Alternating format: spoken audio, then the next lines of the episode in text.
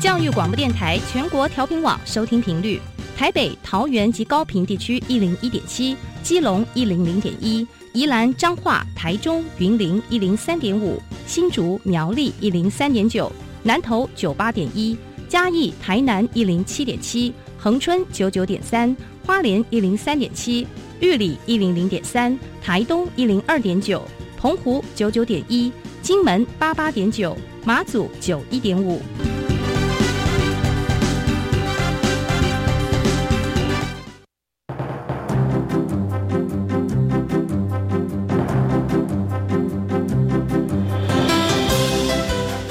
的教育要怎么做才能使孩子面对未来的社会呢？当我们期待孩子改变的同时，也期待教师的教学方法跟着改变，家长的观念也一起改变，一起携手协力同行。谢若楠老师带您探索自发互动共好的十二年国教新课程，听见台湾教育的改变。欢迎收听《国教协作向前行》。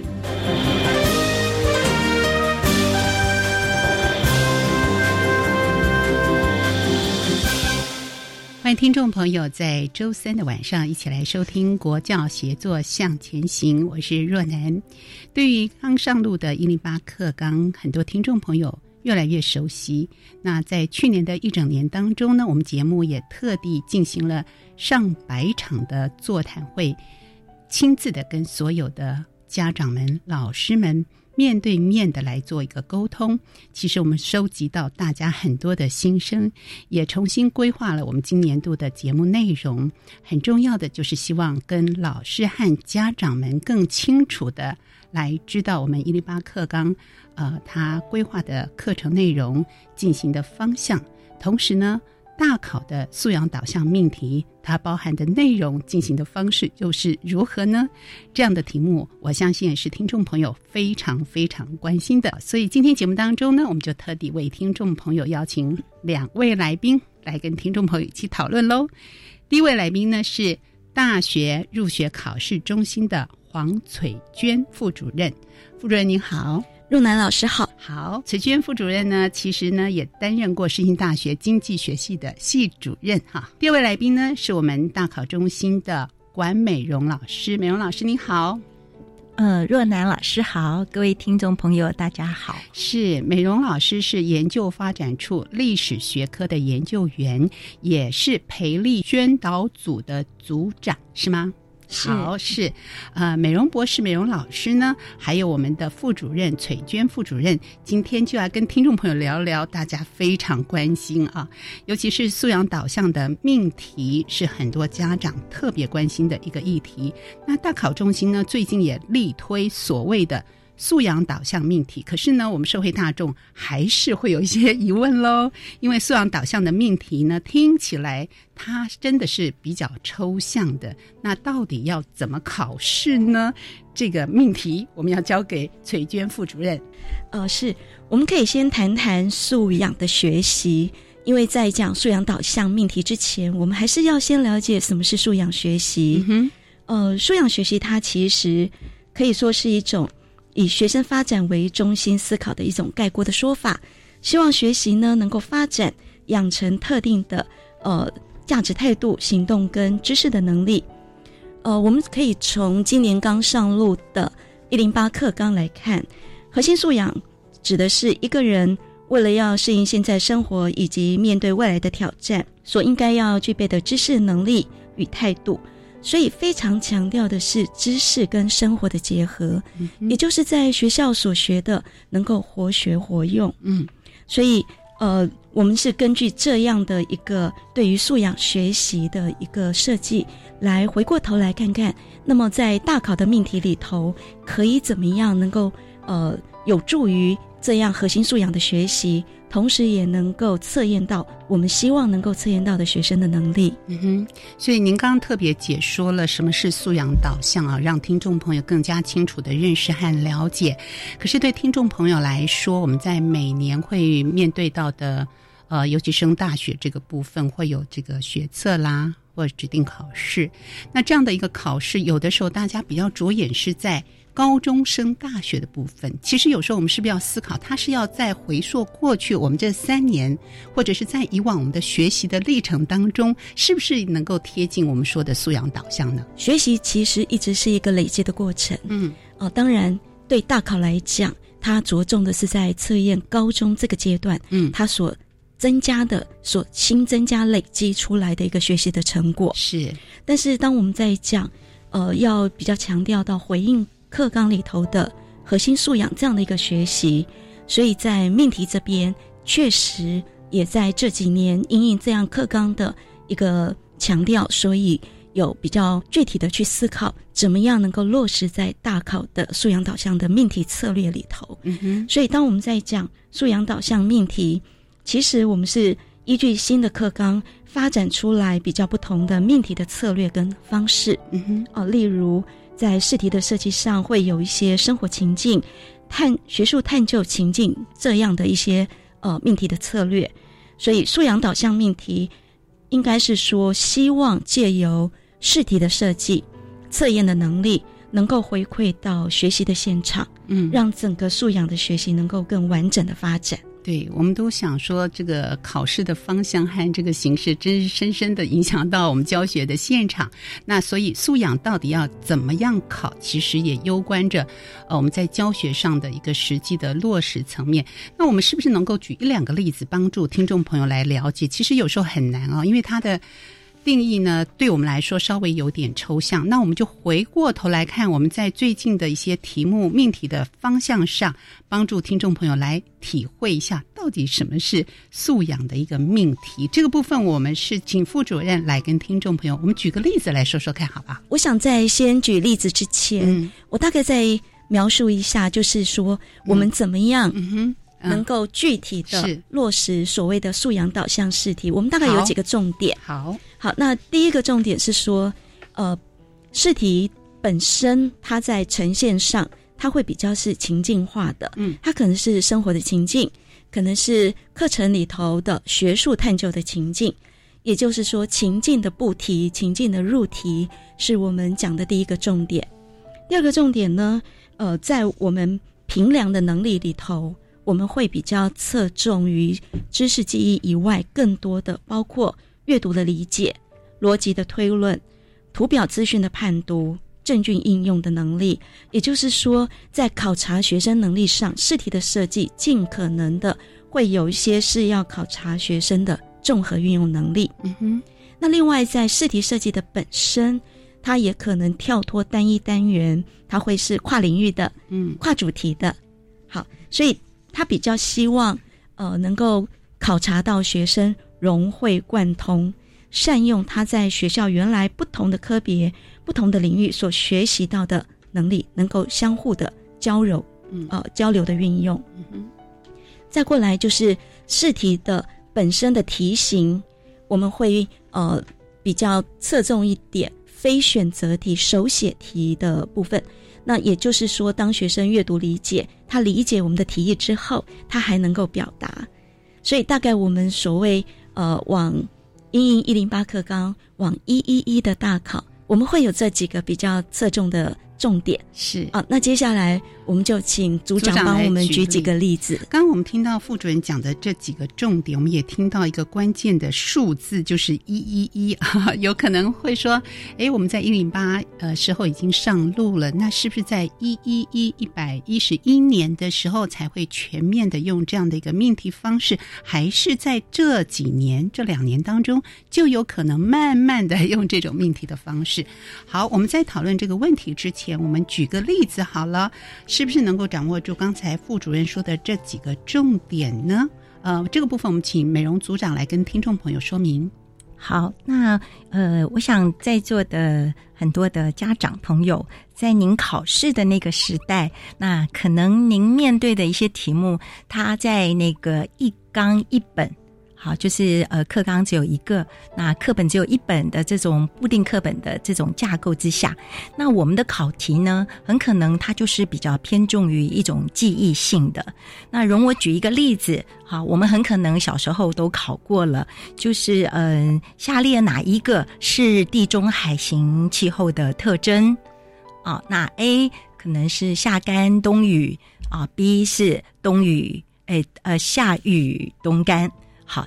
诸如此类。好，那这样的。一种考题的方式，我想各位家长回想自己的学习，也很可能它是比较接近于一种记忆型的一个考察。那现在的一种素养导向呢，其实它也不是一个截然的划分，它应该像一个光谱一样。好，从一个比较偏重记忆的知识端，到一个比较情境入题的这样的一个光谱的更高的一个部分，那就容我来举一个例子，在呃以往的题目，我们一零六学年度的学测的社会考题当中，就曾经有这么一份资料，就它的题目是说，诶，某一个地区的一个气候资料，那这个气候资料包含了这个年呃这个月的月呃温度。还有月份的这种雨量，然后也列出了十二个月份，那他们分别的这种呃雨量和这个温度的数字，就形成了一个表格。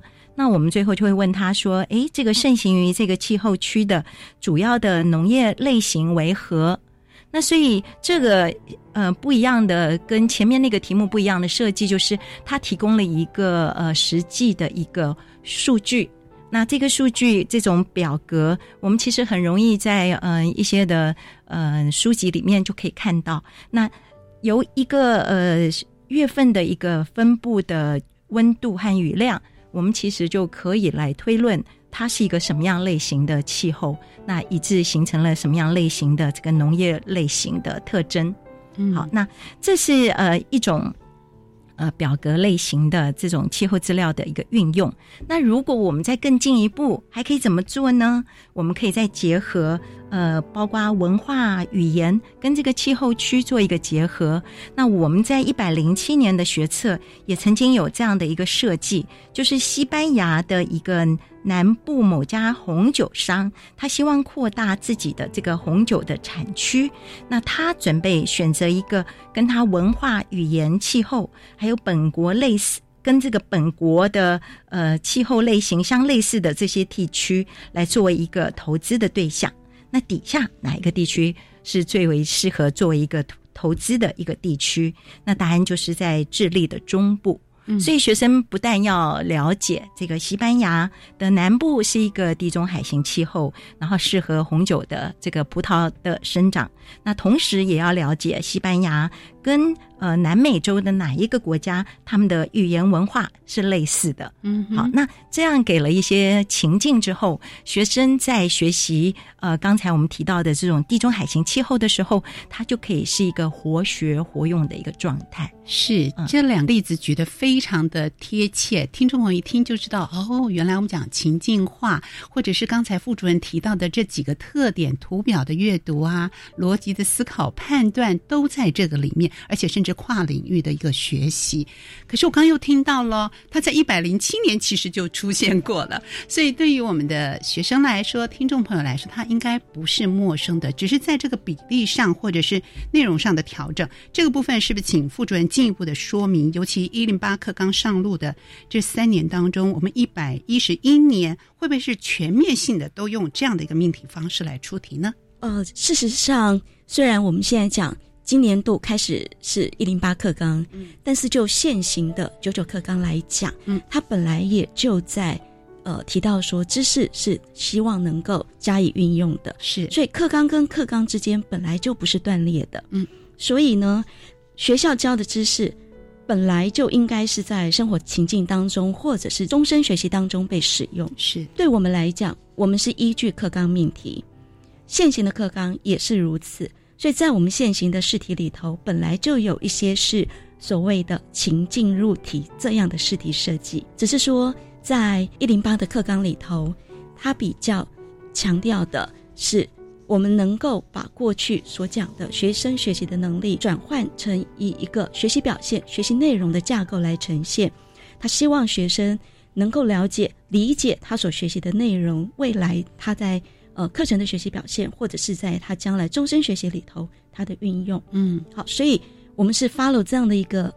跟随着这样的一个精神，所以才在这两年特别去把原来我们就已经做的再把它更具体化为刚刚我们讲的几个重点。是。好，所以现在如果大家去看我们现在的学测跟职考，我们的测验目标里面，其实都有提到，希望能够评量到学生对于知识的运用。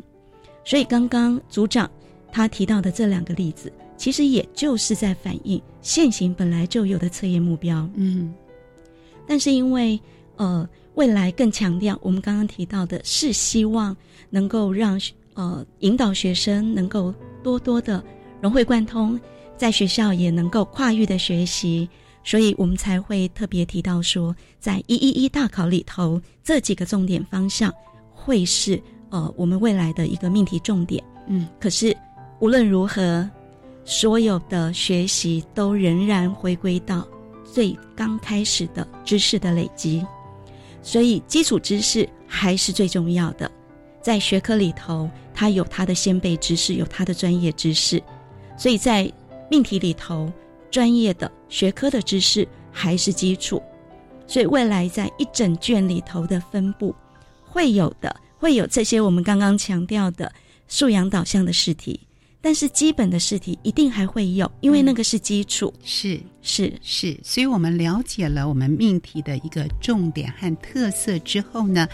听众朋友是不是也考虑到？因为我们刚才明显的听起来这两种类别的时候，好像后者会增加了一些长度跟时间，尤其我们在阅读、可能判读这些图表和数据的时候，我们要花一点时间来思考，它会不会增加了我们的负荷量，或者是它会不会变成一种阅读测验呢？这个部分我们是不是请组长来跟听众朋友说明一下？刚才呃也跟各位听众朋友分享了我们一零六一零七学年度的一些试题。那从这样的一个试题的类型，我想听众朋友可能也可以感觉得到，其实呃情境入题它不一定就必须呃大量的放入许多的资料。那它的重点其实是放在能够把情境跟学习做一个结合。那所以当然会有呃，为了让情境更丰富，所以文字的资料会比较多这样的一个情况。呃，那嗯、关于这个部分，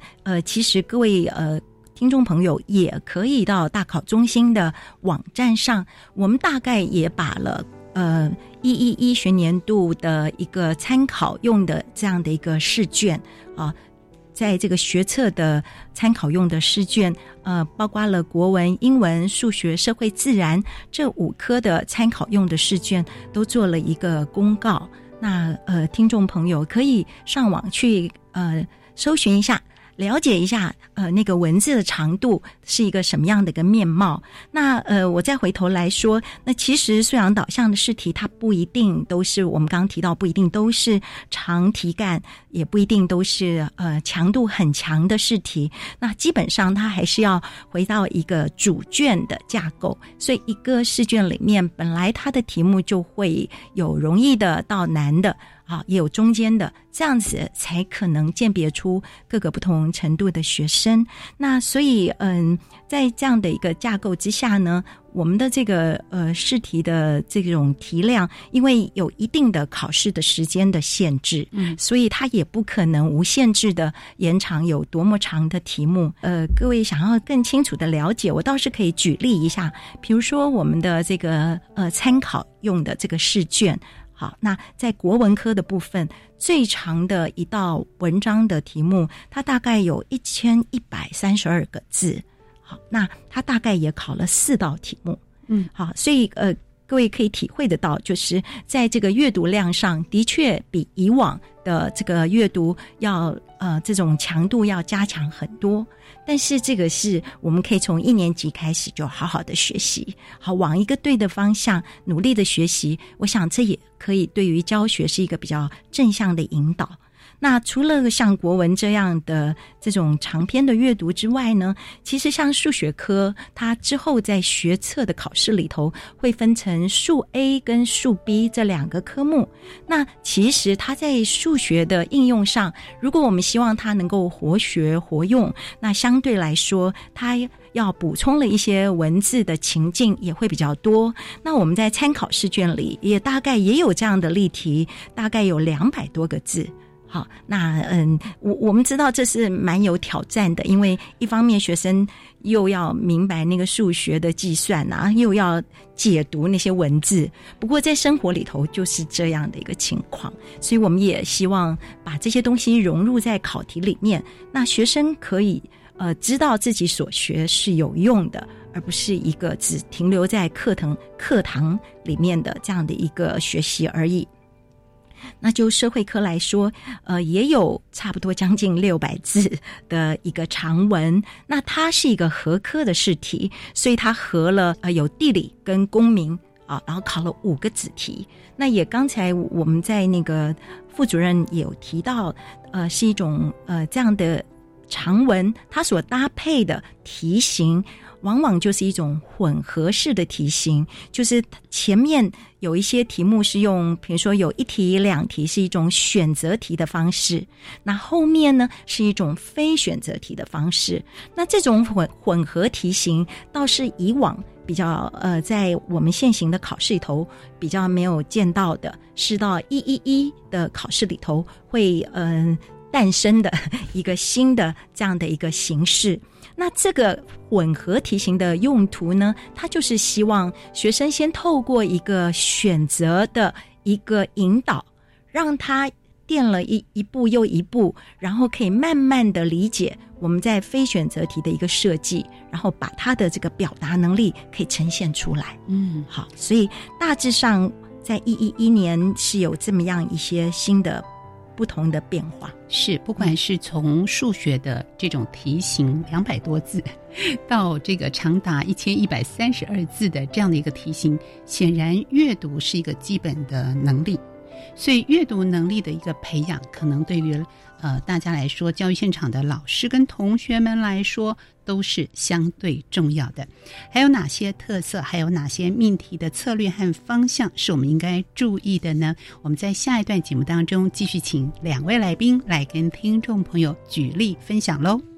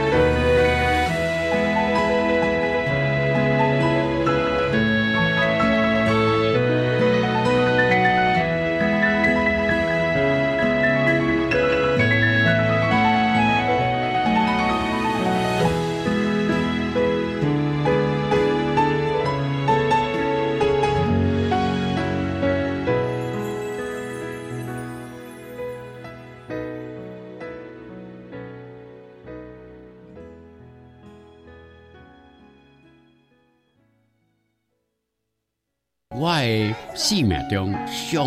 界怀念、搁上界珍惜我的家乡。教育电台即日起于官网 China Plus 特别推出故乡的诗歌策展，邀请您聆听台湾土地最动人的台语诗歌，感受诗人对土地的爱与关怀。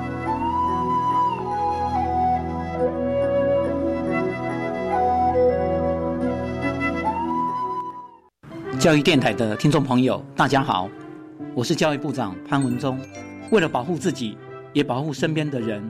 根据指挥中心专业建议，一定要用肥皂来勤洗手，不要常用手去碰触眼、口、鼻，养成良好的卫生习惯。生病就在家休息，避免出门。校园的健康，教育部会尽最大的努力，和大家一起来守护我们孩子的健康。背着沉重的手推车穿梭巷弄，不嫌脏不怕臭，无畏风雨，只为努力撑起一个家。全台第一家服务清寒拾荒长辈的老人福利关怀协会推出推动爱拾不荒回收车计划。我是艾怡良，邀您伸出援手，改善长辈们的拾荒用具，让回收更方便，捡拾更安全。爱心专线零二八七九一二一九一。大家好，我们是台湾弦乐团，我们都在教育广播电台。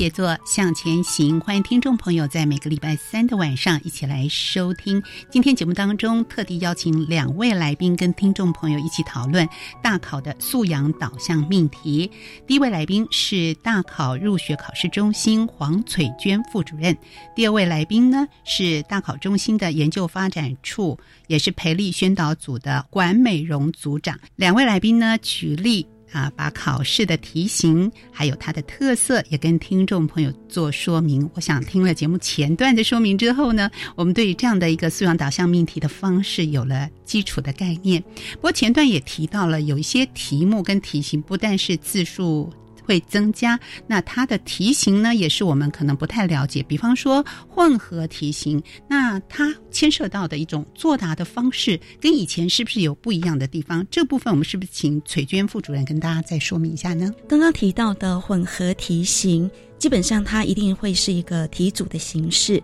呃，前面可能是选择题，或者是有手写题、非选择题中间的穿插。嗯，那呃，因为。这样子的一个设计，其实它的背后是希望，呃，让命题者他能够有更多重架构的设问，可以让命题更多元活泼，而且因为它是比较有层次的设问，它也可以借由选择题跟非选择题之间的这样的一个铺陈，可以引导学生逐步逐步的理解我们所要问的主题，呃，理解这个整个的题意，希望。能够有那么一点评量级学习这样的一个设计，嗯，那因为呃每一次的考试每一个科目，他们在混合题型的设计可能都不一样，是。是，所以呢，未来呃对大家来讲比较新的就是，包括大考中心自己本身的挑战，也就是未来试题跟作答的答题卷，它就必须要同时的。定稿，它跟现在会是不一样的。现在学生们、考生们进入考场以后，他看到的是一张空白的答案卡、空白的答案卷。但是未来我们会用一张 A 三两面的新式答题卷来取代现行空白的答案卡跟答案卷。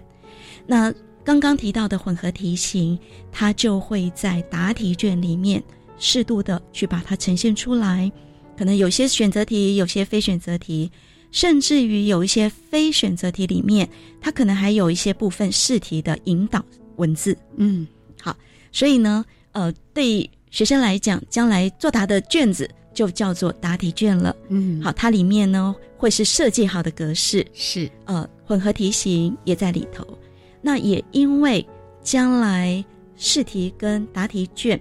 会是同时定稿，这其实让我们多了一个对于全部非选择题的设计。嗯，因为这样子，整个非选择题，假设它也是一个题组的设计，它也可以在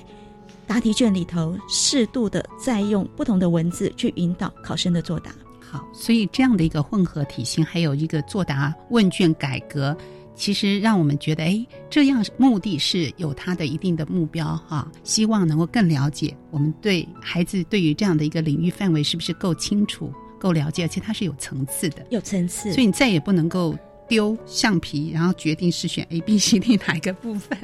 可是这个这样的一个题干混合型的时候，会不会也是我在达到假设有四个层次？我在达到第二个层次的时候，我就没有办法继续，或者我的回答是非选择题型的时候，我的答题内容有一点介于真实或者不真实，百分之五十的时候，那阅卷的老师怎么样判定说，哎，我接下来答案不是用猜的，或者是我这样的一个层次是不是能够继续往下延伸呢？组长，就刚才我们呃副主任提到的这个，嗯，在非选择题上可以做什么设计，然后可以引导学生，我可以先就这个部分再举一个例子啊。好，那嗯，就是我们嗯历史科曾经做了一个这样的一个试验，就是我们提了一一份资料是关于林少猫，那他是抗日三猛。好，那这个学生是学过林少猫的一些相关的内容，那我们就提供了一些资料，就说林少猫在这个跟日本的总督府在提条件的时候提了六七个条件，那这些条件内容我们就提供给学生，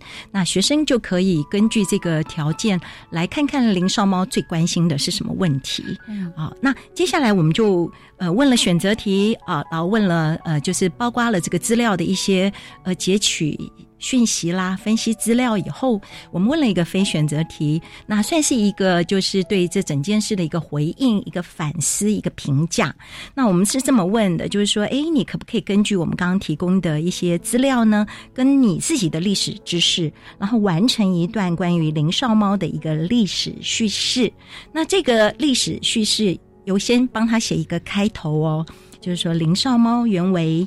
凤山后壁林一带地方势力的领袖，好，所以你撰写的时候，这段叙事这个开头，我们就已经放在你的这个答题纸上了，答题卷上了。我就是接龙接着写，哎，对，然后我们再补充一个结尾，说，哎，林少猫死于一九零二年。因为你不帮他定好，他到时候死的时间可能都不一定，好，所以我们就帮他都前后定好，是，然后告诉他说文长就一百字，嗯，好，这个当然是一个比较是一个比较实验性质。那我把它提出来，只是说我们有这么一个开头结尾，跟没有开头结尾，学生写出来就会不一样。所以有一个开头结尾，嗯，好，让他引导了我们，希望你往这个方向去思考。嗯哼，那如果我们没有一个开头结尾，学生就不明白什么是历历史叙事，而开始写自己的心得。哎，我觉得林少猫是一个伟人啊，这样子的一个方向了。所以我们有一个适当的引导。对于学生，他们更能够明白我们在非选择题上面的一些要求。哇，嗯，所以这样的题型还没有出现过在我们任何的大考方式上吗？还是这两年也有类似的偷偷的出现一下呢？呃，因为混合题型它呃的变化比较大，它要在全部的东西都要配合，配合，所以它的答题呃，原来我们是答案卡，只要画卡。那我们是答案卷，嗯，这两个东西是分开制作的，是。那现在要把它结合成一张，那所以这个对大考中心挑战是很大，它包括了呃印制的时间，嗯，包括了整个的设计，是。所以在目前在呃一一一以前还没有把这两个事情结合结合在一起，所以目前这样的题型我们只能在大考中心的网站上。是不是已经可以看到了？我觉得这样的命题方式很有趣，而且帮助我们可以哎往哪个方向来思考，而且有开头有结尾了，就是朱父好好的填写 一百字以内，哎，填了字数多寡会影响这个成绩吗？我一定要算到九十九加一是一百字，我超过了一百会不会有影响呢？嗯，我们其实嗯。通常不是一种硬性的，而是一个比较建议型的。是因为有时候学生，嗯，他不晓得他到底要表达到什么程度，所以我们给他一个尺而已。是那，呃，像类似这样，如果我们有一些字数上的建议，那有一些科目，他就会在他的这个答题纸上，或许会标注说，哎，这样子是。已经三十喽，六十喽，九十喽，嗯啊，这样子在那个数字上给学生一个参考。嗯，那我们希望，呃，一般，嗯，到底会对于这个字数上，他能够要求到一定要多精准的去说符合这个字数要求，其实。基本上是没有很严格的，还是看他通篇的一个回答。对，假设我五十字就已经陈述非常的完整了，也是可以的嘛。是，嗯是。那刚才主持人呃也提到说，这个阅卷该怎么阅啊？那这个阅卷倒是大考中心是有很有经验了，因为我们从以往就是在这个学测的国文、英文就有一定要很大量的这个阅卷的工作了。那到了职考。就是呃，我们现在七月份的这种指定科目考试，也有了史地物化生，嗯啊，这几科在呃有一定的非选择题的比例，嗯嗯，好，所以嗯，在这个阅卷工作上，大考中心其实是呃有很多年的经验。对，听起来我们都在各方面。重点上，我们配合一零八课纲的一个方向上，我们都完全能够契合，而且希望能够真的帮助同学们、老师们朝向素养导向的这样的一个方向来努力。可是对于同学们来说，我们有没有一些具体的建议？建议我们这些考生们应该要如何准备，安定他们的心？除了去上我们大考中心的网站去了解这个题型，这真的很重要的功课要做啊。那还有哪些建议是对于考生的呢？这个部分我们是不是请呃副主任先跟听众朋友说明一下？呃，当然，在建议方面，从学习的角度来看，就是希望学生在学校里头。真的就是多多培养阅读理解这样的一个能力，这个是很重要的。其实无论是哪一个科目，要能够读懂这个题目，它是第一步，对基础啊，它是基础，所以阅读理解真的很重要。那也会建议学生，因为在一零八课纲里头，他也非常强调议题的融入，可以多方涉猎不同的学习来源，多方使用不同的学习工具，尽可能的去理解我们所生活的。这个世界在课堂的学习里头，当然课程的学习可能是分科的，可是我也知道很很多的高中，他们其实都有很多的跨科的这样的一个课程设计了。是，那也希望也鼓励同学们多去呃参加这一类的课程。去选修这样的一个课程，嗯，那尽可能的可以融会贯通。在回应到刚才呃提到未来命题的方向，主题式的设问，多层次的能力的评量，所以对学生的学习，就希望他就是突破以往单科的学习，突破以往。呃，只有在课堂内的学习可以多方的涉猎。是我看到教育现场有很多的老师们也特地针对这样的一个方式学习，特地为呃学生们设计，不管是跨域的学习、主题式的探究等等，老师们都非常的用心啊。所以呃，结合我们的情境，让情境化融入到试题当中，这样子同学们在学习起来，日后。回应到我们的生活，才真正能够加以运用。我们的目标不就在此吗？解决生活的一个难题。好，这样子来看，具体的说，我们在一百一十一年是正式的全面启用这样的一个，呃，这叫什么问卷式吗？以前是答案卡、答题卷，所以它正式名称叫答题卷。这样的一个方式，但是呢，这样的一个命题其实陆陆续续的也会呈现在我们的考试当中。那大家不要紧张，学校老师已经会针对这部分来做教学现场的重新的课程设计和安排。那你不放心，一定要上大考中心的网站上去看看哦。呃，相关的一个命题方式已经在网站上公布了。那一零八学年度的高一新生有没有些练习的机会？呃，听说要试办考试吗？这个部分。副主任说明一下，其实刚刚有提到混合题型、新式答题卷，这不仅是对学生来讲可能是一个新的体验，对于大考中心来讲，更是很多事务系统的更新跟重新的建制。嗯，大考中心已经安排了两次。两个年度的示范考试，今年的年度我们就规划在四月份。对于这些高一新生来讲，这样的试作呢，其实就是一个体悟。啊，体验一下这样的一个题目，跟他作答的一个该注意的地方。今年的试办呢，因为是规划在四月份，对高一新生来讲，其实只是高一下，所以我们试办的方式是采取比较试验型的测试的这样的一个设计。我们陆续已经都发文给高中了啊，我们先调查高中愿意。参加的意愿，他有多少的学生？性的，OK。然后呢，我们会根据所有的高中他们回报的人数，我们就印制试题本跟答题卷，全面的就运送到高中。嗯，各校自行决，由高中测试，对，由高中在呃我们希望的这个一个礼拜之内自行安排试测的时间。嗯哼，这次的试办呢，也只有两个科目，嗯，一个是学测的社会科。一个是学测的自然科，会选择这两个科目，呃，一方面也是它本来就是一个领域型的科目，自然里面有包括物、物理、化学、生物、地球科学，社会科里面有包括历史、地理跟公民与社会，嗯，所以它能够做合科跨领域这样的一个试题设计。是，那对学测的社会跟自然来讲，混合题型也是新的，嗯。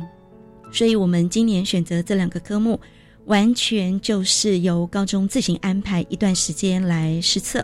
那它的内容程度是只适合高一，还是说高二、高三的内容都涵盖在里头呢？啊，只有高一。啊，只有高一。嗯。但是我们也知道，因为时间是四月份，对。很多的高一的小朋友们可能都没有学完这样的范围，是，所以这次的呃示范考试纯粹就是学生。看这个题本，嗯，试用这个答题卷。是，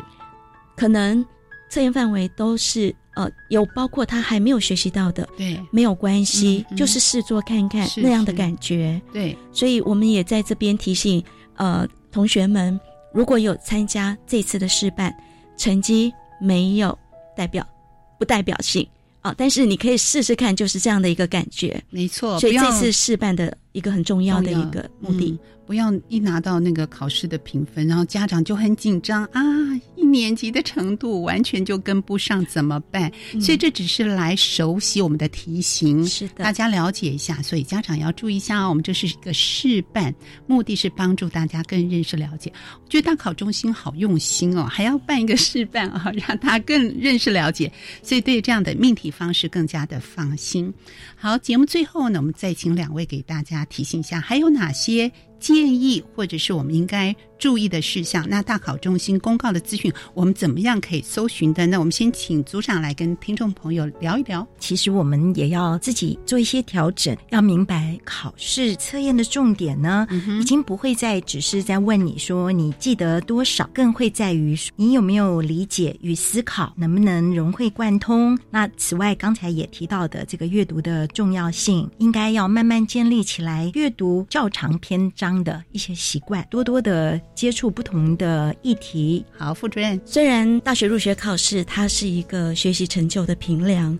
但它毕竟还是在蛮在乎，希望能够回馈到高中的教学跟学生的学习。是引用一句我们前主任特别提到的：虽然希望。学习是快乐的，但是准备考试的学习应该很难是快乐的。但是我们很期待，也很希望它是有价值的、有意义的学习。也希望为了考试而做的学习，将来是真的在进入高教了以后，它是能够有助于未来。在高教的学习是是，与其看到他的快乐，我们更在意他是有价值的一种学习。而这样的一个命题的方式学习的一个方向，更是我们一零八课纲非常重视，而且也是非常符合我们全人学习、终身学习的一个目标。我们今天非常感谢两位来宾在节目中的分享和说明，谢谢大家，谢谢谢谢。好，节目继续呢，我们欢迎听众朋友一起来收听由伊人制作的课纲交流道。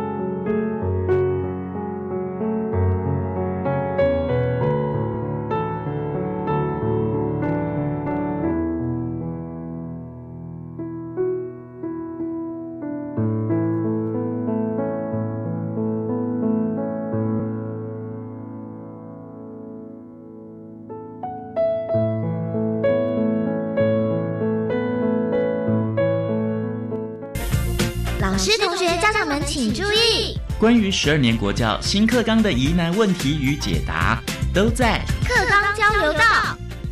欢迎来到课纲交流道，我是伊人。哎，我们知道一零八新课纲所涵盖的范围，也是包含所有国小、国中以及高中生哦。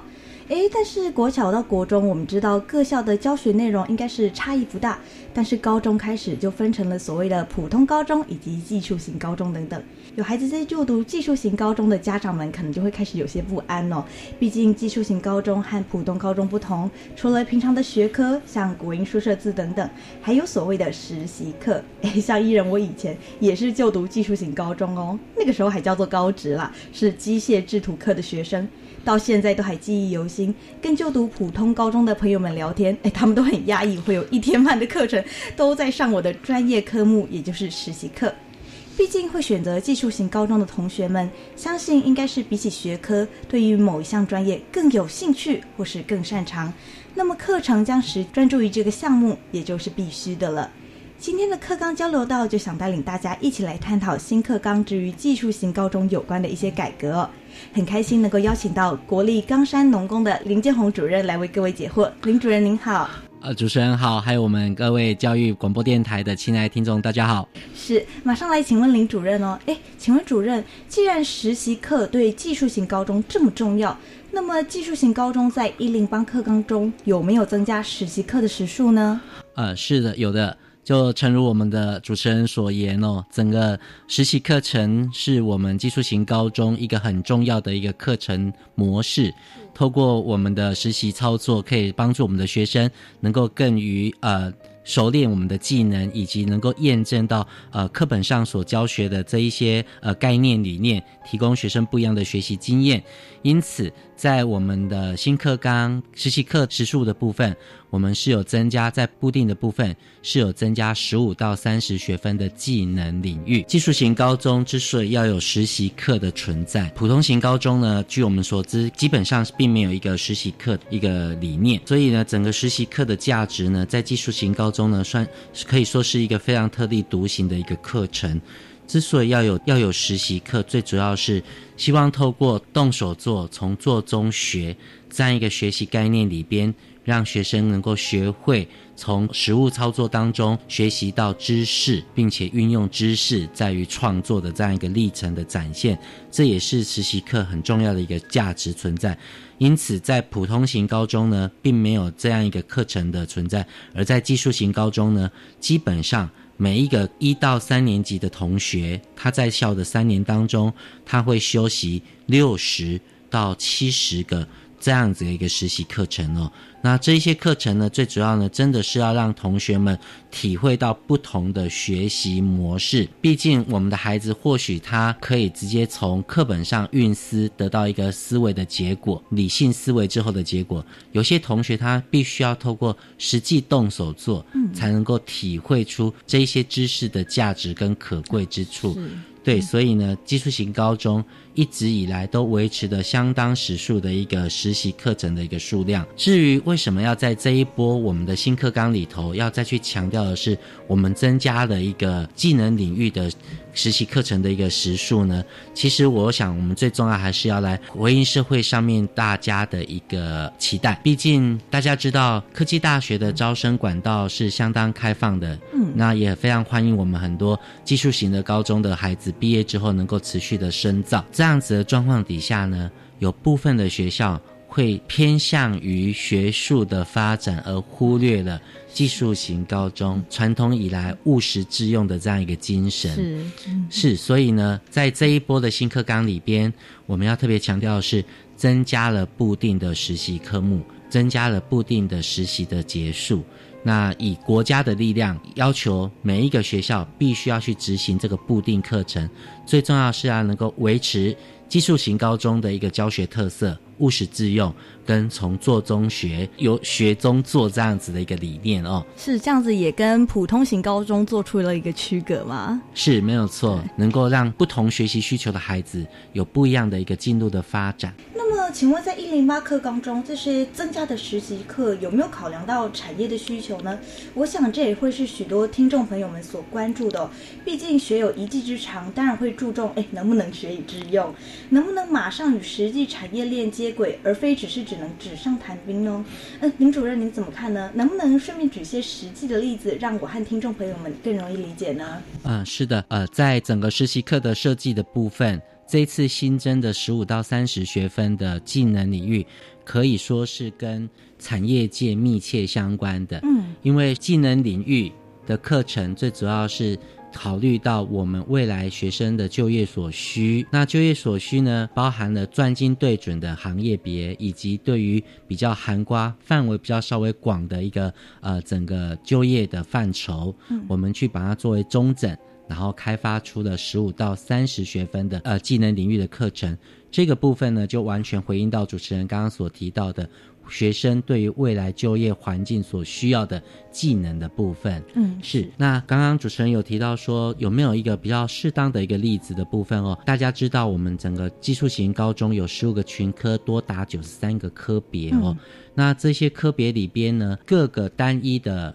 科目的实习课程的话，基本上我们都是要求的是能够跟这一门课程的专业延伸的技能去做呃一些训练模式。就诚如刚刚主持人提到的，呃，它是机械制图科，对，那机械制图科里边呢，它相关的科目里边，比如说呃，电脑绘图实习，对，这个电绘实习呢，就是整个专业制图科一个很重要的一个技能概念。毕竟进入了职场之后，呃，老板可能不会直接从头教你教到尾，而您是一个高技术型高中的毕业生。你就会运用这一套软体的基本能力，嗯，那接下来呢，能够在产业上、产业界的一个需求上面持续精进，这是我们技术型高中实习课的一个重要的概念。那以贵校作为例子，有什么实际的例子给我们的听众朋友们吗？就以本校为例的话，在我们的室内空间设计课的部分，除了原本的固定课程。固定的实习课程之外呢，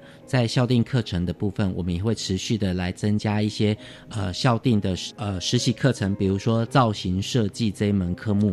造型设计的话呢，就是会延续着我们的固定课程的一些基础的呃笔画训练之外，能够从单纯的笔跟画的训练提升到。对于物件的一个整体概念的一个设计的层次，这个呢算是我们对于学生的基础能力衔接到未来专业发展所需要的能力的一个阶段衔接的课程。至于呃，像我们学校的园艺科呢，不只是在执行了我们传统的固定的实习科目之外。在我们的校定科目上面的话呢，我们会以未来学生的就业需求或者是相关的产业领域发展，来发展我们的校内的校定的实习课程。比如说，像我们学校的园艺科，它就开设了一门实习科目，选修的实习科目叫做多肉植物栽培，是仙人掌那种。对对对，就是小小的、很很很、很可爱、很疗愈的这些植物。对，呃，这些植物。第一个，他能够呃，我们的学生在这个学习阶段里头，能够去掌握到一些最基础的一些呃栽培的一些能力、技巧能力。对，那也能够呃后续呢。它加以运用，比如说结合了其他的呃设计的概念啊，或摆设的一些呃概念之后，它其实是可以走出自己不一样的一个就业的发展方向，可以走向是造景啦。嗯，是对，呃，其实这些小小的盆栽植物，它只要稍过精心的安排，嗯，其实它未来商机无限哦。对，是，所以呃，这是我们学校除了固定的实习科目之外，我们也能够。依照未来学生的产业的需求发展。去把它设计一些校定的实习科目出来，是真的是非常感谢林主任这么用心的解说。想必各位听众朋友也应该更了解一零八课纲对于技术性高中的影响了。在这一波的改革中，技术性高中的同学们想必更能够在产学合作中与相关产业产生默契与增进实力，甚至提升自己的信心和了解自己的志向。今天真的非常感谢林主任，谢谢您。好，谢谢大家，谢谢。同时也要感谢所有听众朋友的收听，我是伊人课纲。交流到，我们下周再见喽，拜拜。同时呢，我们要感谢所有听众朋友的收听，欢迎您在每个礼拜三的晚上六点零五分继续收听我们的国教写作向前行。我们所有的节目内容也会放在我们的电子报当中，欢迎听众朋友来订阅。感谢您的收听，祝您晚安，拜拜。